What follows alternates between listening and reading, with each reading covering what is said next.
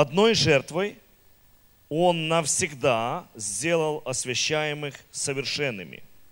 Об этом свидетельствует и Святой Дух, и вначале он говорит, я буду в будущем я заключу с ними завет, говорит Господь, законы мои вложу в сердца их и запишу в их умы. Потом он добавляет, и грехи их, и беззакония больше не воспомяну.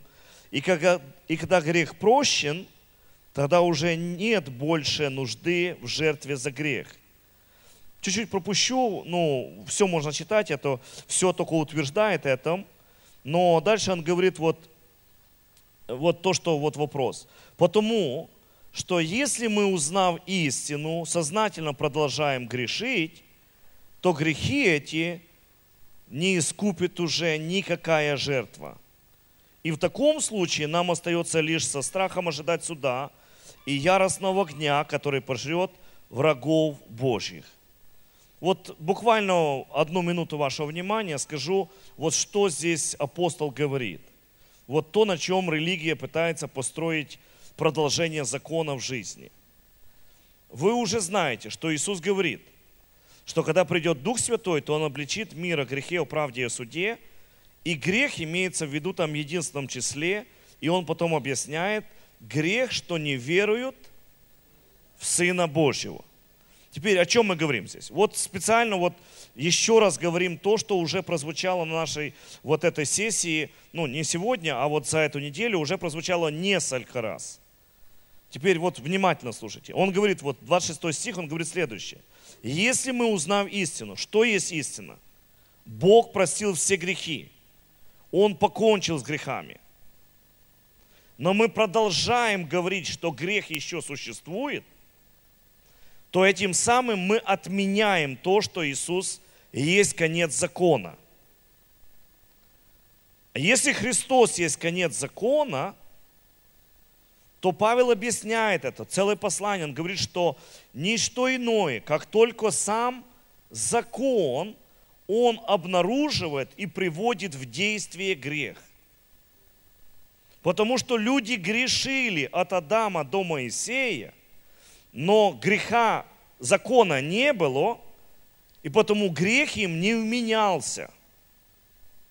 Поэтому он говорит, если ты понимаешь, что Христос есть конец закона, и ты получил это откровение, но ты продолжаешь говорить, что все равно грех существует, то этим самым ты говоришь, что значит Христос не сделал того, что Он говорит, что сделал, и чем тебе еще можно помочь, если ту жертву, которую он совершил, ты отвергаешь?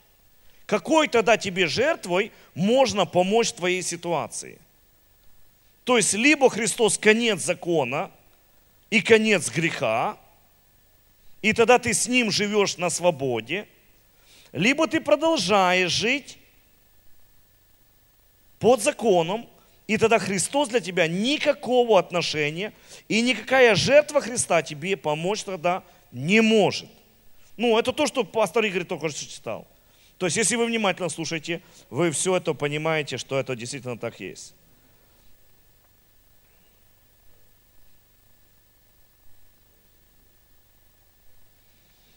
Ну, придите к нашій школі, там, э, чому я не змогла вигнати біса – з залежної людини, біс сказав, що не хоче вийти. Хороший вопрос. Очень хороший вопрос и правильный вопрос. Почему не смогла? Потому что ну, духовный мир более реальный, чем физический. И у меня один только ответ. Если бы человек, который вот написал записку, я с уважением к вам отношусь, если бы вы были утверждены в том, кто вы есть в Иисусе Христе – то вопрос бы не стоял, что Бис сказал, что хочет остаться. То есть это единственная причина, которую я вижу. Просто из-за того, что вы сами не уверены, что у вас есть власть в имени Иисуса Христа, это просто поставить точку. И это единственная причина, почему бес с вами торгуется. То есть, когда вы знаете, он с вами торговаться не будет. Поэтому все, что я вам посоветую, это просто углубляйтесь в понимании того, кто есть вы в Иисусе Христе, и все станет на свои места, абсолютно. То есть мне они не задают вопросы, то есть они не говорят мне и многим людям, они не говорят, а я не хочу. Причем тут ты хочешь, и ты не хочешь. Ты просто здесь не имеешь права, поэтому пошел отсюда вон, во имя Иисуса Христа. Вот это, я просто говорю искренне, честно, вот как есть. Поэтому просто надо утверждаться в том, кем я есть, почему бесы будут выходить, из тех людей, которым я буду приказывать им выходить. То есть, и когда я это знаю, когда я живу этим, я это выстраиваю, тогда все становится на свои места. Спасибо вам огромное. Перерыв. Ровно в два часа мы здесь для того, чтобы... Для того, чтобы... Что такое? Ну так говори.